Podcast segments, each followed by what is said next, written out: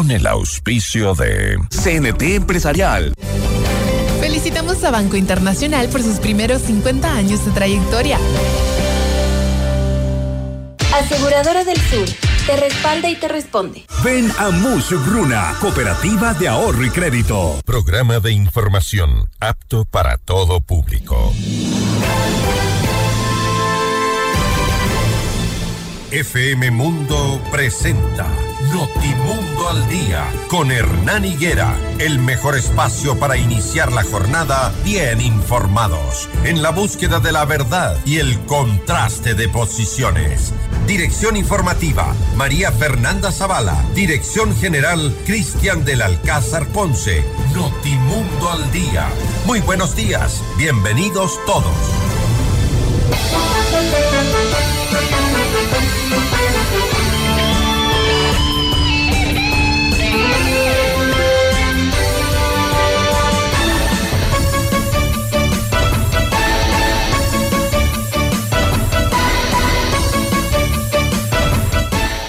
Muy buenos días, amables oyentes. Bienvenidos a una nueva semana de labores, una semana informativa, una semana llena de buenos deseos para todos ustedes. Por supuesto que ya nos acompañan desde muy temprano, actualizándose en la información y en las noticias. Una excelente jornada para ustedes. Son las seis en punto de la mañana de este lunes 19 de febrero de 2024.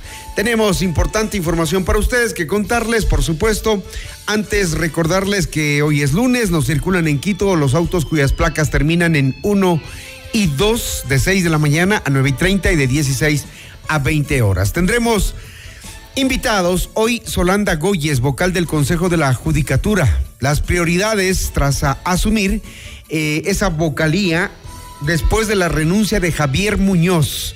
Vamos a preguntarle qué va a hacer ella desde esa desde ese cargo y cuáles son las prioridades para mejorar el sistema de justicia, sobre todo uno de los eh, hechos eh, prioritarios que requiere este país. Tomamos en cuenta que la semana anterior habíamos analizado todo lo que se pretende hacer en cuanto a reformas, pero mientras no existan cambios en la justicia, difícilmente cualquier reforma pueda ayudar a superar la situación en la que se encuentra el Ecuador. Entonces, Solanda Goy es nuestra primera invitada vocal del Consejo de la Judicatura tras la renuncia de Javier Muñoz.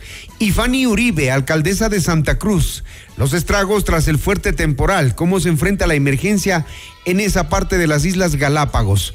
Por supuesto, contamos con ustedes, comuníquense, su opinión es importante, escríbanos a nuestro WhatsApp el 09899999819.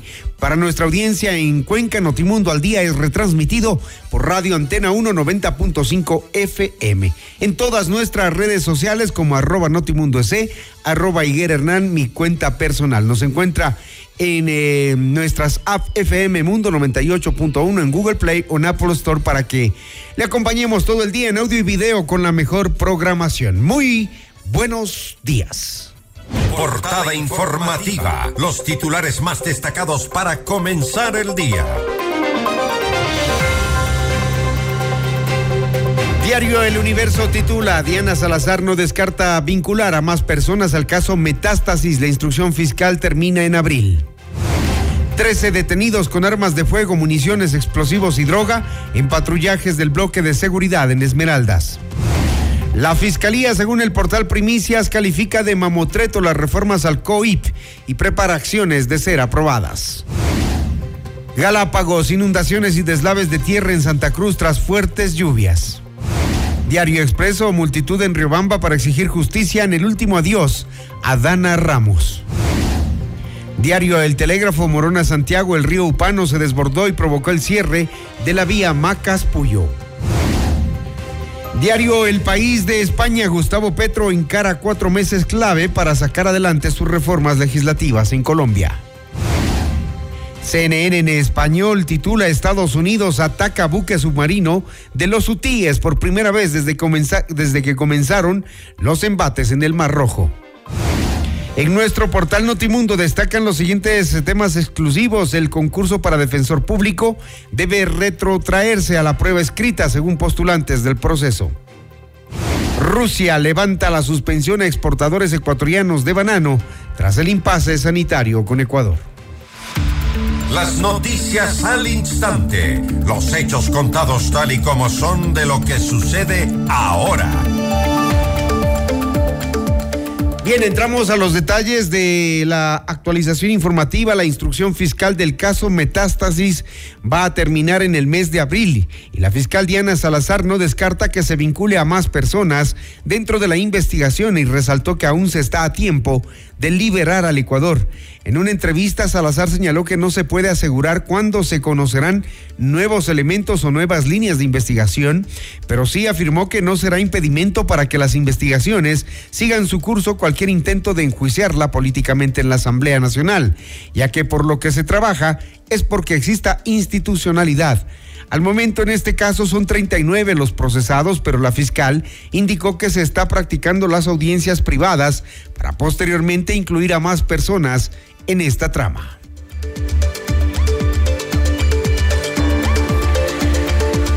Asimismo, las reformas al Código Orgánico Integral Penal que se analizan en la Asamblea preocupaban a la fiscal general del Estado. Durante la entrevista con Ecoavisa, la fiscal Diana Salazar recomendó que el Ejecutivo vete el proyecto y analiza acciones en caso de su aprobación. La sesión en la que se debatían las reformas fue suspendida el pasado 15 de febrero antes de la votación. Según el presidente de la Asamblea Nacional, Henry Kronfle, el debate se retomaría el martes 20 de febrero. Para la fiscal Salazar, las propuestas presentadas por la bancada de la Revolución Ciudadana son un mamotreto jurídico. Que existe una dirección clarísima, una dedicatoria. Este es un artículo con dedicatoria y que tiene nombre y apellidos de los sentenciados y ahora prófugos de la justicia. Rafael Correa. Ustedes saben quiénes son los prófugos de la justicia. Y adicionalmente, cuando no se haya resuelto, si no se alcanza a resolver, es que esto es hasta cómico establece la disposición transitoria. Si no se alcanza a resolver el recurso de revisión durante ese tiempo, se levantarán las prohibiciones eh, relacionadas con los derechos políticos cuando así existan. Eso no es justicia a la carta, por favor. Y en el peor de los casos, que se llegue a publicar esta, perdón por el término que voy a utilizar, este mamotreto jurídico que intentan incluir en el Código Orgánico Integral Penal, la Fiscalía está preparando ya una acción de inconstitucionalidad. La fiscal Diana Salazar afirmó también que las pruebas en el caso Sobornos, donde fue condenado el expresidente Rafael Correa, son fuertes y claras, por lo que el recurso de revisión no tiene cabida. El influjo psíquico, en primer lugar, es una forma de participación que lo llegó a establecer no la fiscal, sino los jueces, como, el como parte del análisis de la participación del autor intelectual de este hecho. Y que ¿Cómo se basa? Porque su propia ex asesora indicó bajo juramento que se sentó en el despacho del expresidente y le comentó sobre esta trama de sobornos y él le dijo al oído, porque ella incluso refería, y le dijo al oído, haz lo que Jorge te pida. ¿Y qué es lo que Jorge le pedía? Que cabe los sobornos. Por eso he dicho, y tengo la certeza, y lo puedo afirmar aquí y en 10 años, el caso soborno se sostiene porque ha sido claro, porque los elementos probatorios fueron, han sido fuertes. Y el caso, en el recurso de revisión, no cabe. Tenemos la absoluta certeza. En lo político, buscando un relator amigo, por supuesto, un comisionado amigo, parlamentarias. por supuesto que lo van a hacer en lo político, pero en lo jurídico es un caso muy para fuerte. el momento que Las seis de la mañana con ocho minutos, seis de la mañana con ocho minutos respecto del caso Encuentro, donde la fiscal indaga una estructura de corrupción que la comandaron Danilo Carrera, cuñado del expresidente Guillermo Lazo, y Rubén Chierres, quien fue asesinado en marzo del 2023. La fiscal Salazar se refirió a los avances y afirmó que el ex primer mandatario ya ha sido llamado a declarar en varias ocasiones presidente Guillermo Lazo dentro de estas investigaciones, ¿cómo está? Bueno, él ha sido llamado por varias ocasiones a rendir versión en el caso Encuentro.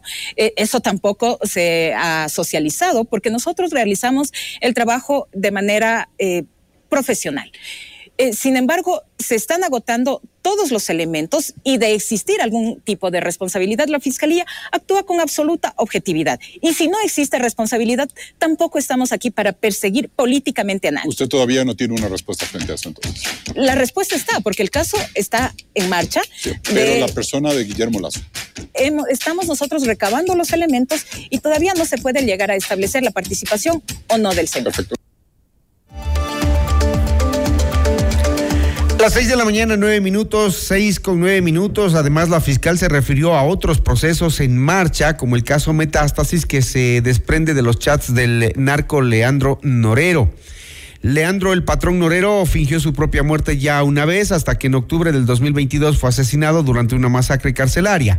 Este 18 de febrero la fiscal Diana Salazar se refirió a la muerte de Norero en un programa de entrevistas y señaló que eh, la prueba forense que llega a establecer ese deceso por el análisis forense se puede establecer que Norero estaría muerto. Seis, nueve minutos. Revisamos más información. Trece personas fueron arrestadas en Esmeraldas, Quinindé y Río Verde por presunta posesión y tenencia ilegal de armas de fuego, municiones, explosivos y receptación. Dos de ellos serían integrantes del grupo Los Tiguerones. Informes de la Fuerza y Tarea Conjunta de la Policía Nacional Subzona Esmeraldas indican que las aprehensiones se realizaron en estos tres cantones de la provincia de Esmeraldas este fin de semana. En los barrios El Coral y Bendición de Dios, los militares aprendieron a varios sospechosos que habrían intentado huir cuando realizaban patrullajes en estos sectores urbanos del sur de la capital esmeraldeña. Los individuos ingresaron a una vivienda de dos pisos donde los uniformados detuvieron a seis personas luego de una persecución. En la inspección a la vivienda fueron halladas una carabina Cal 12 tres revólveres calibre 38, dos explosivos cebados listos para su uso, 15 municiones calibre 38 milímetros, 14 municiones calibre 9 milímetros y dos municiones calibre 5.56 y 12 milímetros, 3 kilos de marihuana y 48 fundas de la misma sustancia. Un total de 400 policías incursionaron en 13 sectores de Durán durante la madrugada y mañana del domingo, donde se ejecutaron 38 allanamientos que derivaron en la detención de 12 personas, 9 hombres y 3 mujeres que serían parte de los Latin Kings y Chone Killers, dos bandas consideradas terroristas por el gobierno nacional. Víctor Herrera, comandante general de la zona 8 de la policía, indicó que este operativo buscaba golpear la operación de las dos bandas mencionadas, las cuales operan en Durán. Entre los aprendidos este domingo hay una mujer que ya tenía una boleta vigente por ingreso de objetos prohibidos en la cárcel. En la intervención de este domingo que incluyó el Cerro Las Cabras, se dio el decomiso de cuatro armas de fuego, tres armas largas y una corta, dos mil dosis de droga, varias municiones y una balanza, además de equipos de comunicación.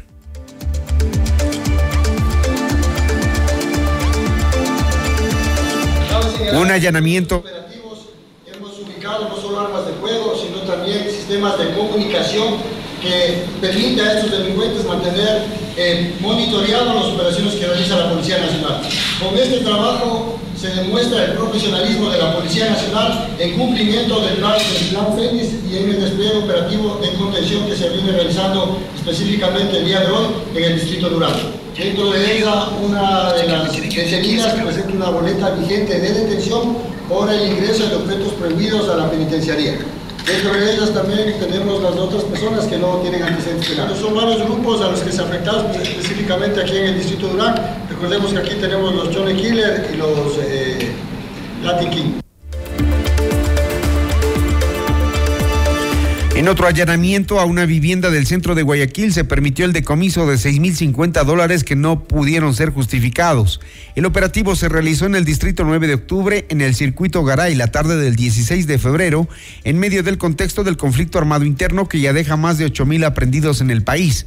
El hombre que custodiaba el dinero fue detenido para las investigaciones y tras una revisión exhaustiva en todo el domicilio se decomisaron además dos armas de fuego tipo pistola y varias municiones. Otro operativo en el distrito Pascuales detuvo a dos hombres presumiblemente dedicados al microtráfico. Se les decomisó varias dosis de droga y 14 celulares presumiblemente robados. Las 6 de la mañana con 13 minutos, 6 con 13 minutos y la ciudad de Riobamba Indignada despidió este fin eh, de semana a Dana Ramos, la niña de ocho años cuyo cuerpo fue encontrado en una cisterna en la casa de sus abuelos paternos, un caso que ha conmovido a todo el país. El cementerio general de la ciudad se llenó de una multitud que acudió a darle el último adiós y en el marco de este caso se han anunciado marchas y protestas por parte de varios movimientos sociales para pedir justicia y celeridad en las investigaciones que siguen su curso. El pasado 8 de febrero el juez dictaminó instrucción fiscal durante 90 días, donde al momento se mantienen dos detenidos con relación al caso. Uno de ellos es su padre, un policía en servicio activo. Las 6 de la mañana, 14 minutos, 6 con 14 minutos. Usted escucha Notimundo al día, siempre bien informados.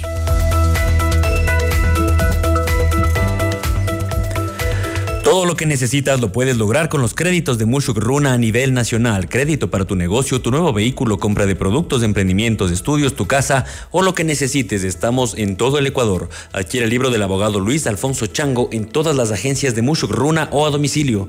Comunícate al 098 536 6772.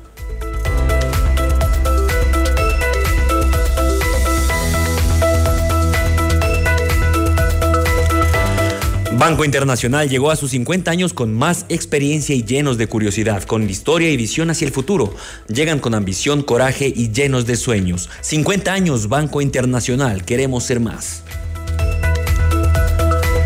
Corporate Guard de CNT Empresarial, tu escudo ante ciberamenazas. CNT Empresarial ofrece una solución definitiva de ciberseguridad para tu negocio enfocada en el monitoreo, detección y respuestas especializadas contra todo tipo de amenazas digitales. Conoce más en empresas.cnt.com.es.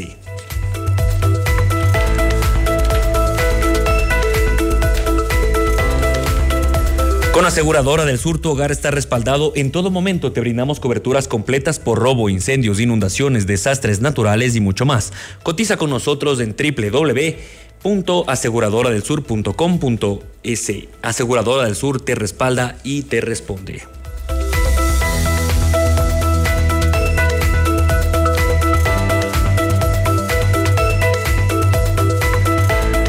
FM Mundo invita a cinco parejas al gran concierto de Carlos Vives y el Tour de los 30, jueves 21 de marzo, Coliseo Rumiñahui a las 20 horas. Inscríbete ahora mismo en fmmundo.com y en el WhatsApp 098 con la palabra Vives y tus datos personales. El premio incluye almuerzo en Pícaro Resto Grill y además participas por un meet and greet con Carlos Vives. El sorteo será el jueves 21 de marzo en nuestros programas en vivo, otra promoción gigante de FM Mundo.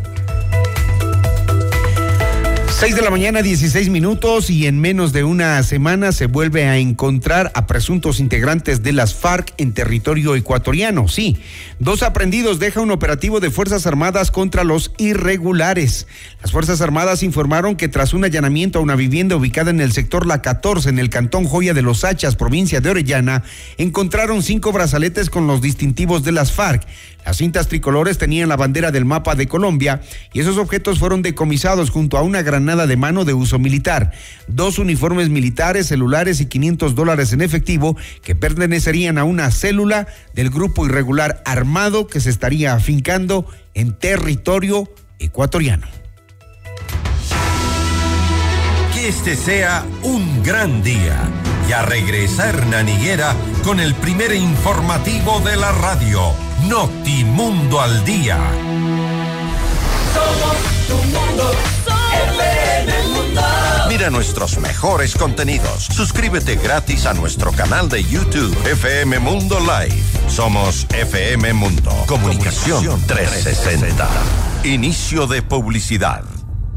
En tu mundo, esta es la hora. Las 6 de la mañana, con 18 minutos. Seamos puntuales. FM Mundo. ¿Buscas la mejor cobertura móvil LTE para tu negocio? CNT Móvil Empresarial tiene la solución. Ofrecemos conexiones de alta calidad y máxima capacidad. La mejor navegación dentro y fuera de tu empresa. Llegas para realizar videollamadas, monitoreo de apps empresariales que maximizan tu productividad y llamadas ilimitadas a fijos y móviles. Impulsa la innovación con los planes StartNet, ProConnect y Elite Business. Conoce más en empresas.cnt.com.es. ¿Aló? Prima, ¿cómo está? ¿Cómo va el negocio? Bien, prima. Le hice caso y aumenté los productos gracias al crédito Muchugruna. Qué bueno, prima. Y ahora están en todo el Ecuador. Cuéntele a la familia. Apoyamos todas sus iniciativas y le damos crédito para lo que necesite. Negocio, estudios, viaje, vehículos y más. Hasta 30 mil dólares, sin base y sin garante. Acérquese a la agencia más cercana y solicite su crédito en todo el Ecuador. Aplica condiciones. Abogado Luis Alfonso Chango, gerente general. Estamos en el centro norte y sur En Banco Amazonas te ofrecemos la mejor tasa del mercado. Con inversiones 3.0 tienes más de una forma de ganar. Potencia el rendimiento de tu capital con depósito a plazo fijo. Puedes invertir en obligaciones convertibles en acciones o titularizaciones de cartera. Maximiza tus ganancias y participa por premios instantáneos y un viaje a Aruba. Para más información, ingresa a www.bancoamazonas.com. Con inversiones 3.0 de Banco Amazonas, tienes más de una forma de ganar. En tu hogar los ladrones no son invitados.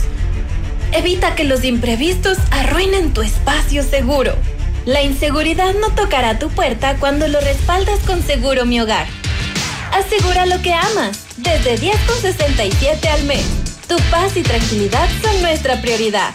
Cotiza hoy. Aseguradora del Sur te respalda y te responde. En CIME Sistemas Médicos contamos con 8 centros de medicina ambulatoria y más de 40 especialidades para tu bienestar. Agenda tu cita en Quito y Manta llamando al 02-501-9400 en nuestra página web www.cime.com.es o en nuestra nueva app CIME. Encuéntranos ahora también en CCI y Ticentro Shopping. Tu salud es nuestra prioridad. CIME te cuida. Somos tu mundo. Somos FM Mundo. Comunicación 360. Fin de publicidad. ¿Listos para embarcarnos en un viaje express? Bienvenidos. En solo una hora exploraremos lo más destacado y actual sobre tecnología, salud, cine, gastronomía, negocios, noticias y por supuesto buena música. Prepárate para un viaje increíble en Tiempo Express. Soy Gaby Galárraga y te acompaño de lunes a viernes a las 12 en Mundo Express. Te esperamos. Mundo Express con Gabriela Galárraga. De lunes a viernes a las 12 horas, solo por FM Mundo. Temprano en la mañana te acompañamos en tu rutina de cada día. En tus actividades diarias, a la hora del desayuno, camino al trabajo o al colegio de los chicos, vamos siempre junto a ti. En Hola Mundo nos encanta compartir contigo los primeros momentos del nuevo día. Ayudarte con información muy útil sobre el estado de las vías y del tiempo. Presentarte las noticias más actuales, los temas más variados y entretenidos y siempre la mejor selección musical. Por eso somos tu mejor compañía desde las primeras horas del día. En FM Mundo, de lunes a viernes, desde las 7 horas, te decimos Hola Mundo, con Rodrigo Proaño y Valeria Mena. Muy buenos días, gracias por preferirnos. Seguimos en Notimundo al Día, los hechos contados tal y como son, con Hernán Higuera. Entrevista al Día, con Hernán Higuera.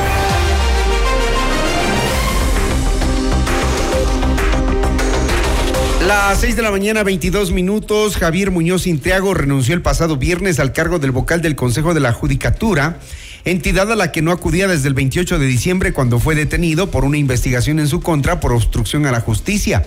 La institución anunció que dará inicio a los trámites administrativos correspondientes para convocar a su suplente Solanda Goyes a las sesiones del Pleno. De hecho, el pasado viernes hizo un comunicado y ha convocado a Solanda Goyes a que participe de las reuniones.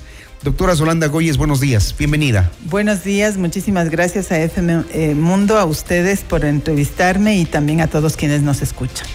Que la convoquen a usted a participar en las reuniones no es suficiente. Usted dice, tienen que titularizarme. Ah, sí, el, el eh, Consejo de la Judicatura, frente a una ausencia definitiva, como es el caso de la renuncia que ha presentado Javier Muñoz, con lo cual se configura eh, su retiro total del Consejo de la Judicatura, lo que corresponde es proceder a la titularización o la principalización, ¿no? Y titularizada, usted ha venido planteando una serie de cuestionamientos, de decisiones no tomadas, también de decisiones por tomar, las reformas judiciales. De esto de lo que muy poco se habla. La semana anterior se está planteando reformas al Código Integral Penal, reformas constitucionales, reformas de todo tipo, pero sin cambios en la función judicial no pasa nada. Sí, eh, bueno, yo todos estos días he venido eh, diciéndole a la ciudadanía, a los medios de comunicación, que es necesario establecer una agenda que permita hacer cambios en, la, en el sector justicia. Necesitamos ir hacia una nueva justicia porque eh, la justicia básicamente es la proyección de credibilidad. La justicia tiene valor cuando la gente cree en la justicia. Cuando eso no sucede, es em, una instancia que no está cumpliendo con su rol constitucional, con su rol legal, con su rol dentro del sistema democrático, del esquema em, institucional. Entonces, lo que corresponde en el sector justicia es recuperar la credibilidad que está muy venida menos. Mire que existe una, em, una eh, encuesta realizada por Market eh, donde nos indica que el 92% de los ecuatorianos no cree en la justicia y eso es gravísimo. Entonces, esos porcentajes tienen que ser revertidos. ¿Y cómo se revierten?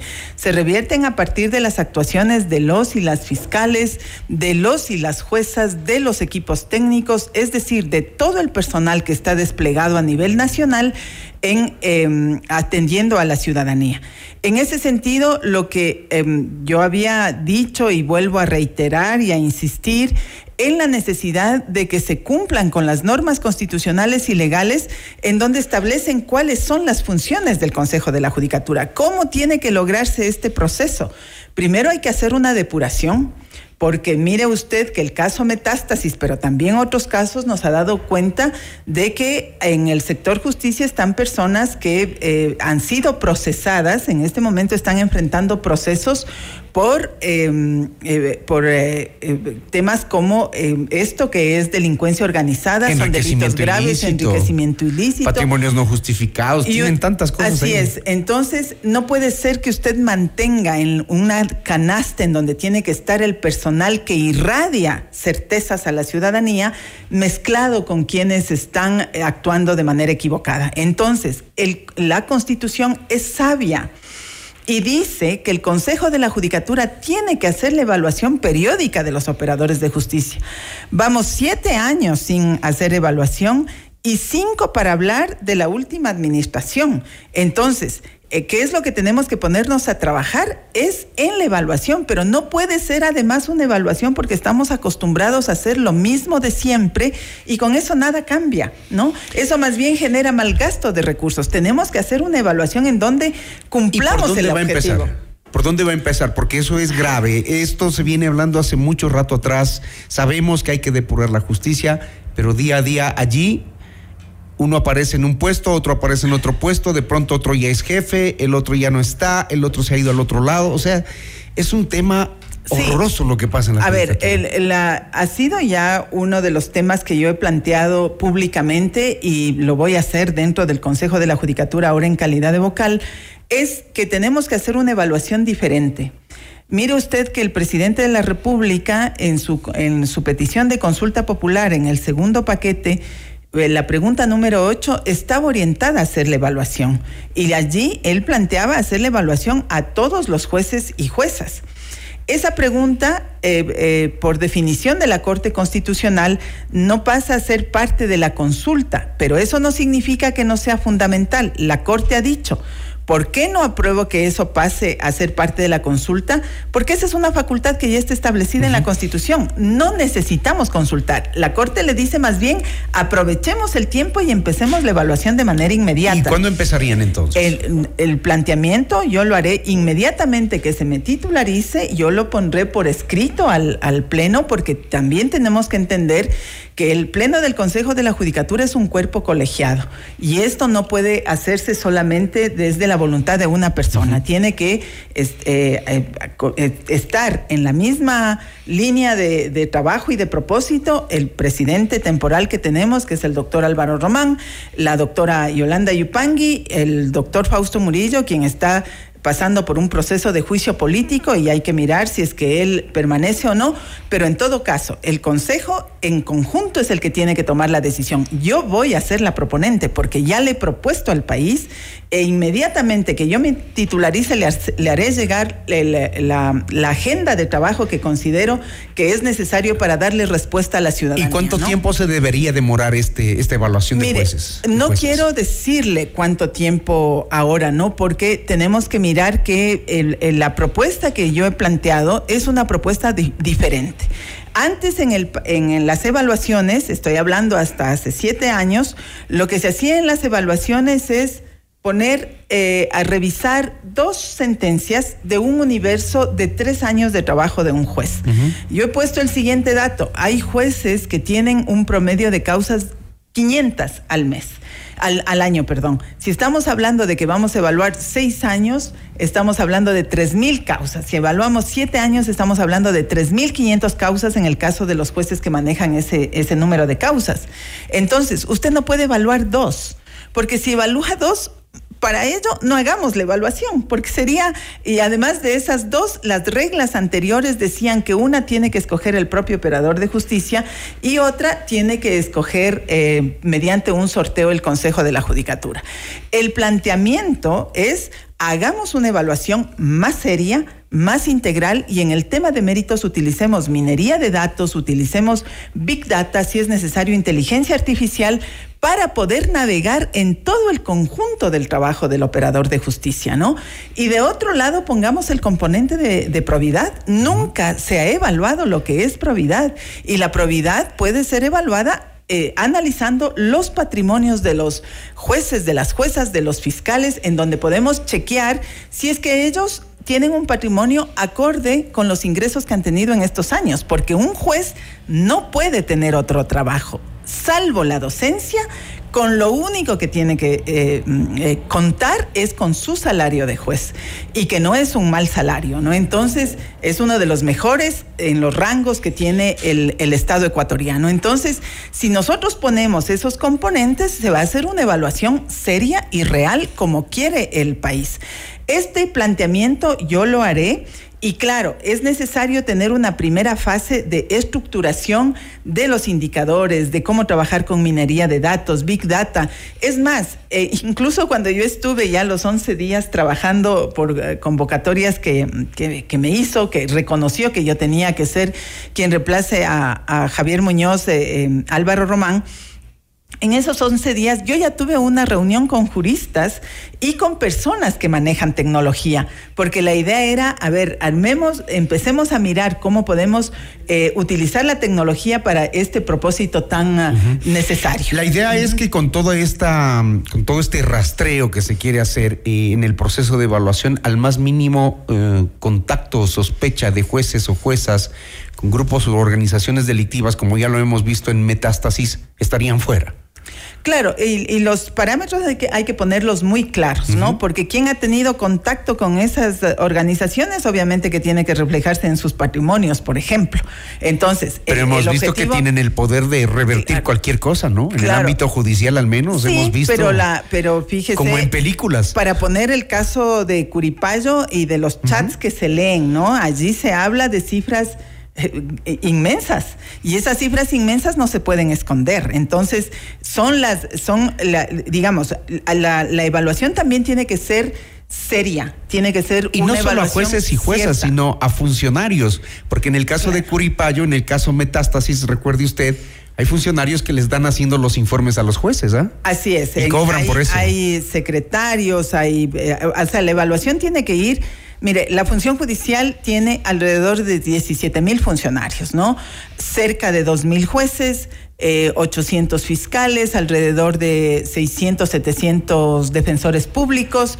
Tenemos eh, equipos técnicos donde hay psicólogos, eh, trabajadoras sociales y, y médicos. Tenemos secretarios, ayudantes judiciales. Si usted suma todo eso con los equipos que tiene un juez, un fiscal, un defensor público, eh, llegamos a alrededor de 17 mil funcionarios. Pero también tenemos que ser conscientes del tiempo. Este consejo O sea, de la no se va a poder llegar a no todos. se va a poder hacer a todos, hay que hacer de manera progresiva y priorizar. Este consejo de la judicatura tiene un periodo hasta enero del 2025. Entonces, es, hasta este momento son 11 meses.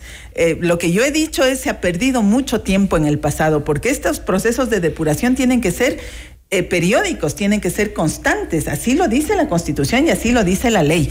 Nosotros en un año no podemos venir a resolver todo lo que no se ha hecho el tiempo anterior. Por eso es que es necesario establecer una agenda de prioridades. Y eso es lo que yo voy a plantear. Hablando de sus prioridades, ya nos ha dicho que el tema de eh, los jueces y juezas va a ser, va a ser uno de los primeros puntos. ¿Qué más? ¿Qué más Eh, va, va a lograr usted? Hay, hay otro asunto, ¿no? Es el tema de, la, de los concursos. En este momento, el Consejo de la Judicatura tiene todos los bancos de elegibles caducados.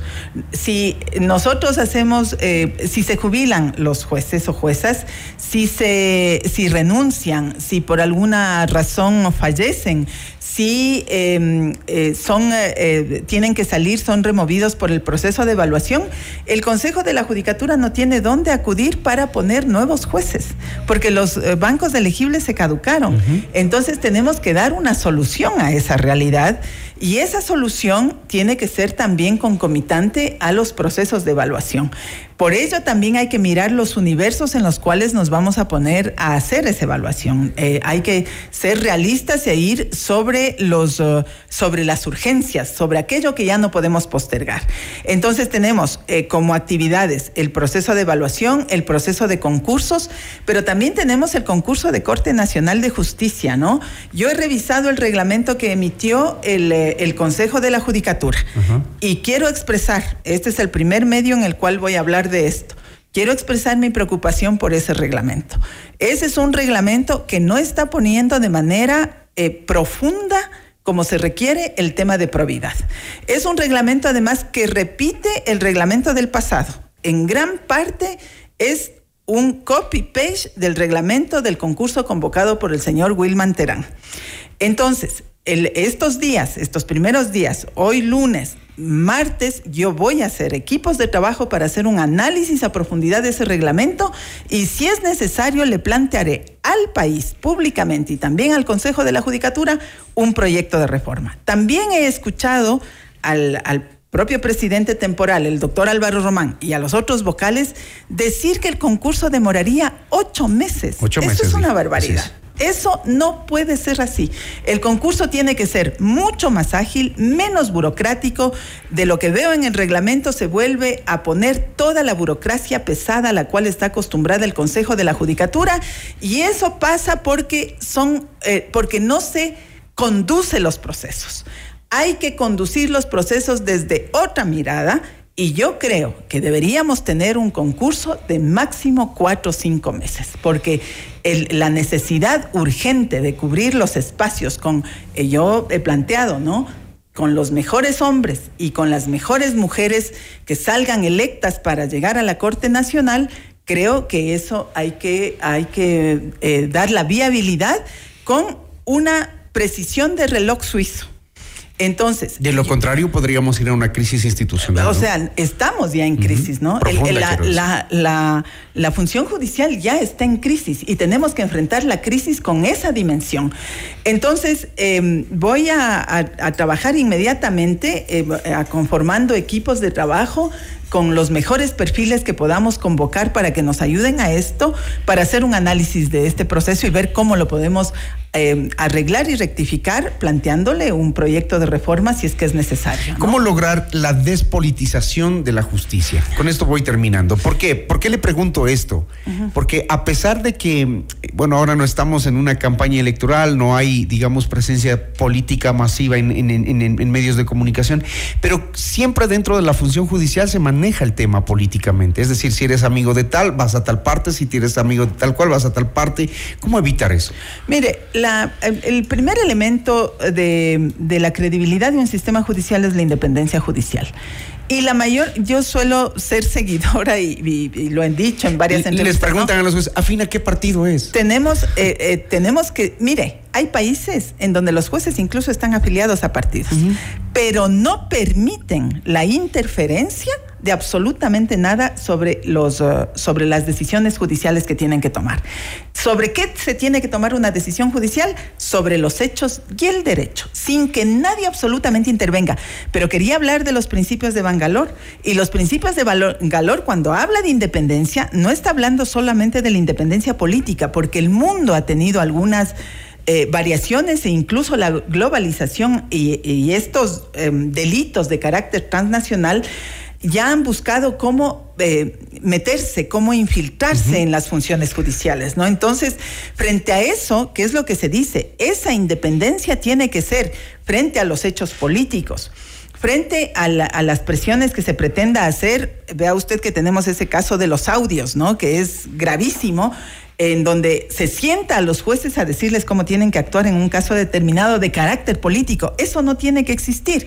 Y de otro lado también ah, hay el otro tipo de, de formas que, por las cuales el- un juez pierde la independencia cuando es débil frente a, la- a las, um, a- a asuntos de carácter económico, sobornos, Propuestas ese tipo de sobornos, cosas, claro. ¿no? Entonces, Que sí todo eso, débiles, ¿no? claro, y entonces, últimamente, ¿no? Después de que, de que el, el- el- el Consejo de Participación Ciudadana Transitorio hizo el proceso de evaluación de los periodos anteriores del Consejo de la Judicatura y luego eh, planteó, em, digamos, hicieron esos cambios.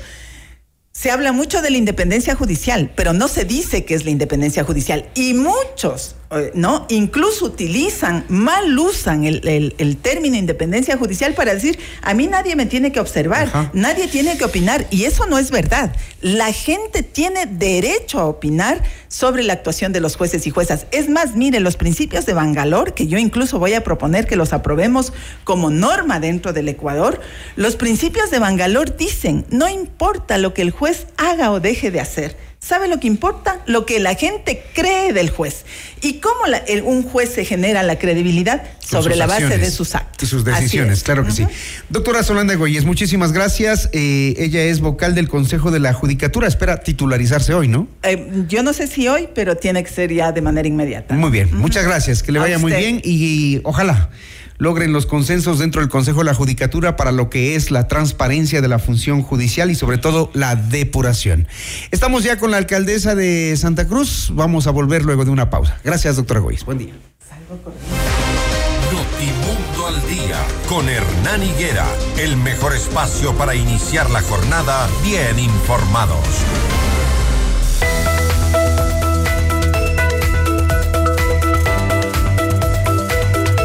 Banco Internacional llegó a sus 50 años con más experiencia y llenos de curiosidad, con historia y visión hacia el futuro. Llegan con ambición y coraje llenos de sueños. 50 años Banco Internacional. Queremos ser más.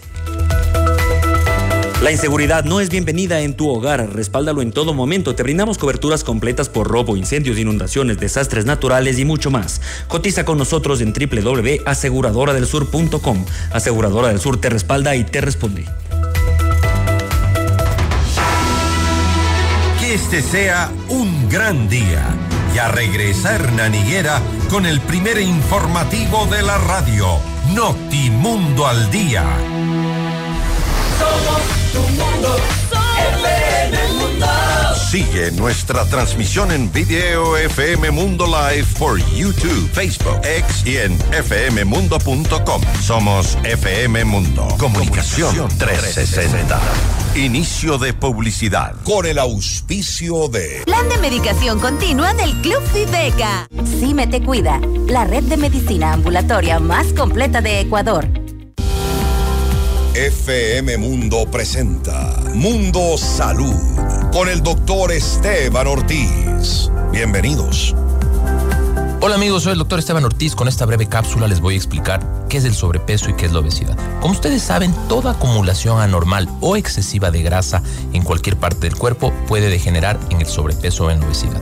Desde 1975 hasta la fecha se ha triplicado la cantidad de gente obesa en el mundo y en el 2016 más de 1.9 billones de personas mayores de 18 años tenían sobrepeso. En ese sentido, nosotros sabemos que la obesidad es prevenible. ¿Cómo usted sabe si es que tiene sobrepeso o obesidad?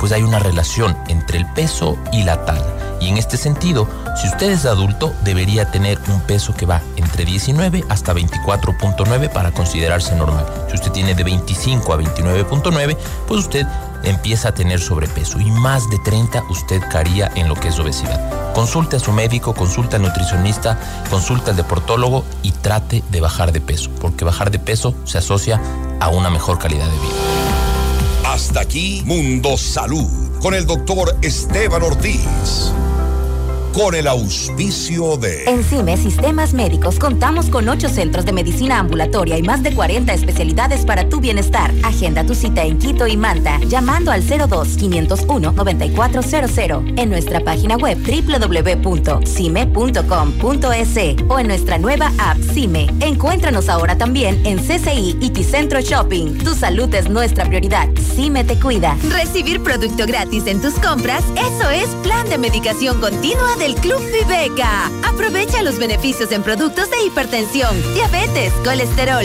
salud mental, anticonceptivos y más. Recuerda, plan de medicación continua del Club Viveca. Afíliate gratis. Aplican restricciones. En la actualidad, la seguridad digital no es una opción, es una necesidad. ¿Estás listo para proteger tu empresa de manera efectiva? Presentamos Corporate Guard de CNT Empresarial, la solución líder en ciberseguridad. Una fortaleza digital que protege protege cada aspecto de tu empresa. Con nuestras soluciones brindamos seguridad digital a todos los dispositivos, aplicaciones e información en la nube, garantizando la continuidad de tu negocio. Conoce más en empresas.cnt.com.es. En tu hogar los ladrones no son invitados. Evita que los imprevistos arruinen tu espacio seguro. La inseguridad no tocará tu puerta cuando lo respaldas con Seguro Mi Hogar. Asegura lo que amas desde 10,67 al mes. Tu paz y tranquilidad son nuestra prioridad. Cotiza hoy. Aseguradora del Sur. Te respalda y te responde. Somos tu mundo. FM Mundo. Somos FM Mundo. Comunicación 360. Fin de publicidad. Ya está en FM Mundo, Minuto Forbes, con Cristian del Alcázar Ponce. El mundo de los negocios y las finanzas, bajo la lupa de la reconocida revista internacional. Un espacio de información, datos y actualidad empresarial. Minuto Forbes, escúchelo de lunes a domingo a lo largo de la programación estelar de FM Mundo. Le invitamos a escuchar nuestro siguiente programa. Siete horas. Hola Mundo. Con Rodrigo Proaño y Valeria Mena.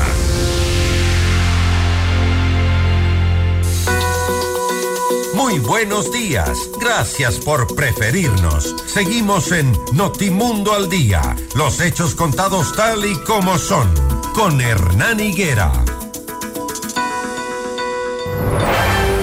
Entrevista al Día. Con Hernán Higuera que las fuertes lluvias atribuidas al fenómeno del niño están causando estragos en el país, principalmente en la isla Santa Cruz, en Galápagos. Así lo señala personal de la Secretaría de Gestión de Riesgos y del Consejo de Gobierno que mm, el fin de semana debieron evacuar a una familia del recinto Los Guayabillos. Las precipitaciones ocasionaron un deslizamiento de tierra en la zona. ¿Qué otras afectaciones se registran y cómo se atiende la emergencia? Le pregunto a la alcaldesa de Santa Cruz, eh, Fanny Uribe. Uribe. ¿Cómo le va, alcaldesa? Buenos días. Muy buenos días a todos los que nos escuchan, al pueblo ecuatoriano y también a mi provincia. Efectivamente, Hernán, en estos momentos nos encontramos nosotros sufriendo el embate de las fuertes precipitaciones en Santa Cruz y también a nivel de toda la provincia. Eh, recordemos que hay varias provincias que fueron declaradas en alerta amarilla, luego pasó alerta naranja. Desde ahí ya hemos venido trabajando en conjunto con el COE provincial e identificando cuáles son los sitios vulnerables y limpiando por donde históricamente han pasado las encañadas. Sin embargo, ahora, el 13 de febrero, se dieron eh, primero eh, las precipitaciones acá en Santa Cruz y el 17 de febrero, que ya también fueron muy intensas eh, las lluvias, de tal manera que esto ocasionó que se activen las encañadas y bajen eh, por los diferentes puntos que ya los tenemos identificados en Bellavista, en el occidente, por los Guayabillos, etcétera. Es así que nos activamos como COE eh, cantonal, nos reunimos el 17 de febrero y resolvimos varios puntos. Entre esos, eh, estar operativos 24/7 en caso de emergencia, es decir, en el día y en la noche, porque recuerde usted que también puede darse en la noche, como es el caso del 17 de febrero, que también llovió en la noche y muy fuerte, y obviamente eh, al otro día vimos las consecuencias. Y también em, trabajar coordinadamente con todas las instituciones, en este caso, que tienen eh, maquinarias, como es el y son parte también eh, del COE cantonal, como el Consejo de Gobierno, como el GAL parroquial, Cuerpo de Bomberos, etcétera, etcétera, independientemente que también hay otras instituciones que han estado pendientes a los requerimientos que eh, hemos tenido en estos momentos. Ahora, y es así, ¿Qué decirles, qué decirles a los ciudadanos, a los turistas que están escuchando ahora mismo la radio, que están asustados porque el INAMI eh, informa que las lluvias se van a mantener en variable intensidad, acompañadas de tormentas, ráfagas de viento en las Islas Galápagos. Evidentemente lo que pasó el fin de semana habrá causado más de un susto, pero ¿cómo tranquilizar a los, a los turistas? Bueno, decirles que está todo controlado, que es más, el día de ayer, 18 eh, de febrero, eh, según eh, los datos meteorológicos de la INAMI, se tenía previsto fuertes lluvias a partir de las 4 de la tarde y fuertes lluvias durante toda la noche, que nos hemos mantenido activos con el celular y nosotros mantenemos un chat. Sin embargo, no fue fuerte, se mantuvo tranquilo, las lluvias han bajado de intensidad, nosotros nos mantenemos en constante evaluación. Es más, eh, con esto que se dio, hemos limpiado las encañadas por donde históricamente bajan las aguas y está totalmente limpio para que las encañadas puedan fluir por donde tienen eh, toda la vida lo han hecho. Y en el caso de algunas viviendas que han sido afectadas, por ejemplo, hemos hecho zanjas de tal manera que vaya precisamente a las encañadas para evitar inundaciones. Tuvimos un caso de la señora Gloria Martínez que fue evacuado y eh, es el único caso. Sin embargo, nosotros tenemos puntos también identificados en el caso de ser necesario, pero por el momento está todo controlado. Eh, Hernán, hemos tomado varias acciones, por ejemplo, notificar de ser necesario en el caso de que tengamos que entrar a propiedades. Usted sabe que es emergencia y si lo amerita tendremos que hacerlo. También tenemos un puesto de mando unificado, tanto en la parte alta, porque aquí es donde más es eh, los puntos eh, que han sido afectados, en Bellavista y también en el ABG. Así que está todo tranquilo por el momento. También hemos ayudado a evacuar algunos animales de granja, sin embargo tenemos un sitio en el recinto ferial de Bellavista, un sitio adecuado para que en el caso de ser necesario de sí mismo trasladar a los eh, animales de granja. Obviamente no va a alcanzar todos, sin embargo, si hay algún problema específico en un sitio, lo que estamos haciendo es eh, cavar una zanja y desviar en este caso eh, a las encañadas el agua, ¿no? Que sigan su cauce eh, natural. Bueno, esto se da porque de pronto ha habido personas que han sembrado en las encañadas Justo o de pronto, eh, sí, cerca eh, de las encañadas, por ejemplo, por donde bajaban, hay construcciones y es por eso que se da eh, este taponamiento. ¿Qué tipo de control, alcaldesa, qué tipo de control se está haciendo a este tipo de construcciones? Porque si las hacen es ilegal o no quiero pensar que el municipio las esté dando como, como para por estar... Por supuesto que es eh, por supuesto que es ilegal. Bueno, en mi administración no se ha dado absolutamente ningún permiso porque es obvio que nosotros en las anteriores eh, a lo mejor eh, dieron permiso porque sí se ve por ahí unas construcciones. entiendo que se dio anteriormente porque ya están las construcciones, pero obviamente nosotros estamos pendientes y, y como ya vimos que bajaron, identificamos a través de un dron que nos prestó el Parque Nacional, por ejemplo, identificamos dónde están eh, los, los puntos más críticos y hemos procedido a desviar el cauce en algunas partes eh, de viviendas que han sido afectadas. Una aclaración, si son construcciones que se hicieron de forma ilegal y están ahí, no se puede hacer nada porque el riesgo sigue siendo riesgo. Bueno, estamos evaluando, Hernán, eh, por eso le manifiesto que sí hemos eh, tratado de desviar en algunas partes y limpiar las encañadas, porque el momento, recuerde usted, que bajan, bajan palos, bajan de todo. Incluso el día de ayer estuve al mando, yo mismo presente desde la mañana hasta la una de la tarde, dirigiendo las, las limpiezas en forma manual y también obviamente con la excavadora, con con, los equipos necesarios. Eh, cada institución tuvo uh, diferentes, diferentes sitios. Por ejemplo, por decirle, el GAD eh, de Santa Cruz eh, estuvo en la encañada de la Media Luna y de Bella Vista, el, con la maquinaria. El Consejo de Gobierno estuvo en lo que es el Aguacatal y el GAL parroquial eh, de, de Bellavista en, sitios puntuales como el centro de frenamiento, que por al lado pasa una encañada y que inundó el centro de frenamiento. Tuvimos que hablar con, con los dueños, por ejemplo, eh, y eh, pedirle permiso para que pase. Ahora, lo que me decía el señor que tiene ahí, eh, bueno, ellos tuvieron desde hace mucho tiempo, pero obviamente en algún lado se tiene que haber tapado eh, a lo mejor con palos, etcétera, etcétera, se tiene que haber eh, tapado porque nunca pasó por ahí, por ejemplo. Entonces se están desviando los cauces que por historia ha habido. Pero en todo caso, nosotros estamos evaluando, estamos pendientes. Lo que sí ahora estamos un poco tranquilos, Hernán, es porque el día de ayer bajó la intensidad en la noche también bajó la intensidad.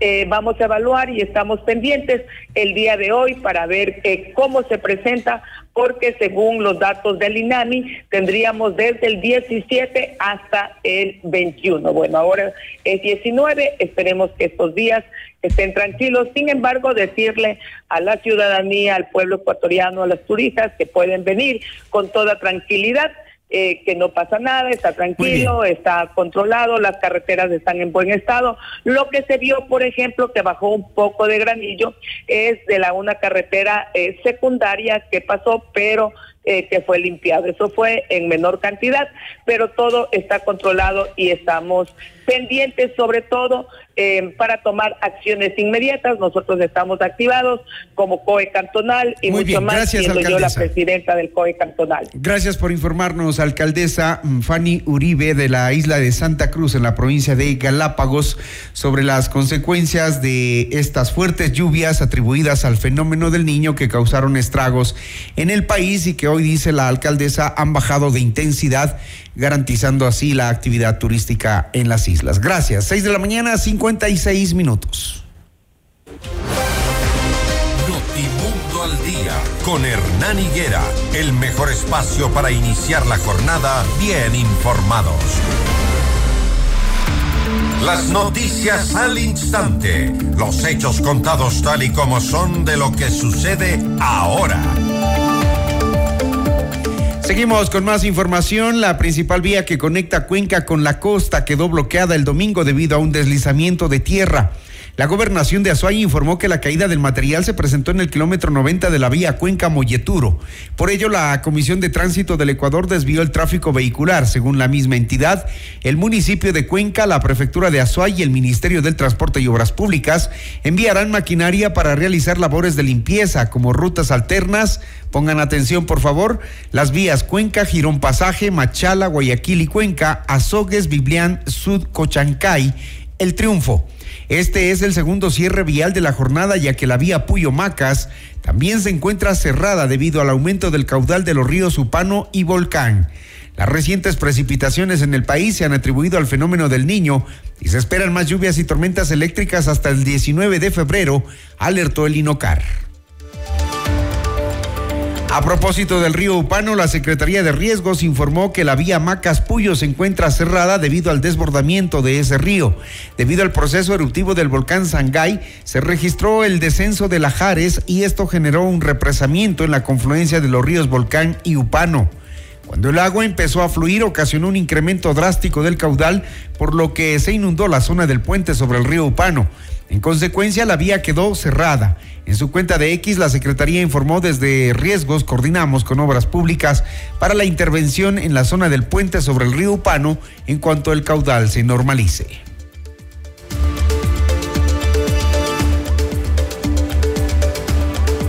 Las 6 de la mañana, 58 minutos, 6 con 58. Cambiamos de tema. Eduardo Peña, presidente del Consejo Directivo del Instituto Ecuatoriano de Seguridad Social, anunció que alistan un nuevo sistema digital para agendar citas. La idea es que un robot pueda manejar los espacios que los médicos tienen libres junto con un sistema de geolocalización. Las consultas podrán ser virtuales o telefónicas, con lo que podrán ser atendidos por médicos de todo el país, no importa dónde viva el afiliado. Las consultas podrán ser virtuales o telefónicas, con lo que podrán ser atendidos por médicos dependiendo de dónde estén los afiliados que requieran este tipo de servicio. Y ya para cerrar, una nueva desaparición se reporta en Quito. Familiares de Darío Corral Salas pusieron la denuncia ante su desaparición el pasado 17 de febrero y la fiscalía ya emitió la alerta de búsqueda. Se está buscando a Darío Corral Salas. Dos ocupantes que se movilizaban en una motocicleta sufrieron un accidente de tránsito y cayeron a una quebrada en el puente de Collas en el nororiente de Quito la tarde de ayer. Producto de la caída, un hombre resultó herido, mientras que una mujer falleció en el lugar. Gracias, amables oyentes. Repetimos y reiteramos nuestros mejores deseos de un buen inicio de semana.